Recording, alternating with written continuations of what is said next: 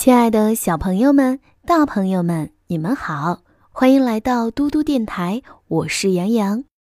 今天要为小朋友们讲的睡前故事是中国经典神话故事。今天我们听到的是精卫填海的故事。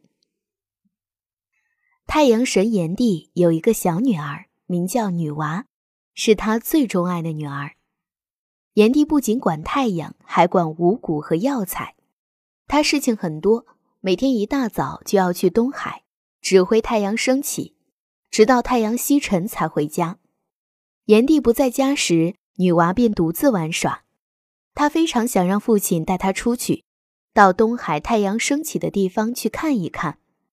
可是父亲忙于公事，总是不带她去。这一天，女娃便一个人驾着一只小船，向东海太阳升起的地方划去。不幸的是，海上起了风暴，像山一样的海浪把小船打翻了。女娃被无情的大海吞没了，永远回不来了。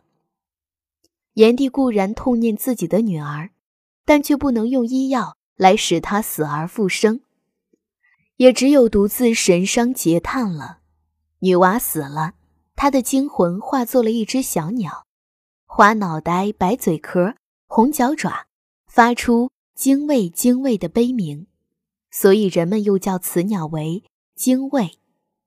精卫痛恨无情的大海夺去了自己年轻的生命，他要报仇雪恨，因此他一刻不停地从他住的发鸠山上衔了一粒小石子或是一段小树枝，展翅高飞，一直飞到东海。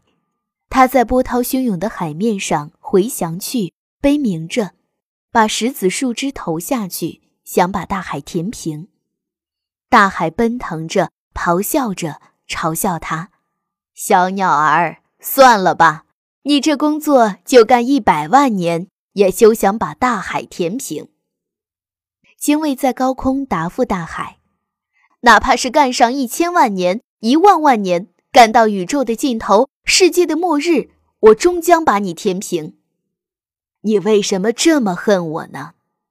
因为你夺去了我年轻的生命，你将来还会夺去许多年轻无辜的生命。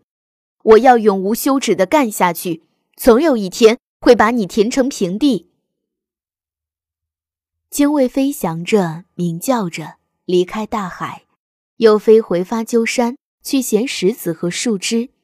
它衔呀，扔呀，成年累月。往复飞翔，从不停息。后来，精卫和海燕结成了夫妻，生出许多小鸟，雌的像精卫，雄的像海燕。小精卫和他们的妈妈一样，也去衔石填海。直到今天，他们还在做着这种工作。人们同情精卫，钦佩精卫，把它叫做冤禽、是鸟、鸷鸟、帝女雀。并在东海边上立了个古迹，叫做精卫试水处。小朋友们，精卫填海的故事就讲到这里啦。如果你喜欢听洋洋姐姐讲故事，可以让爸爸妈妈关注微信公众平台“嘟嘟 radio”。我们明天再见啦，晚安。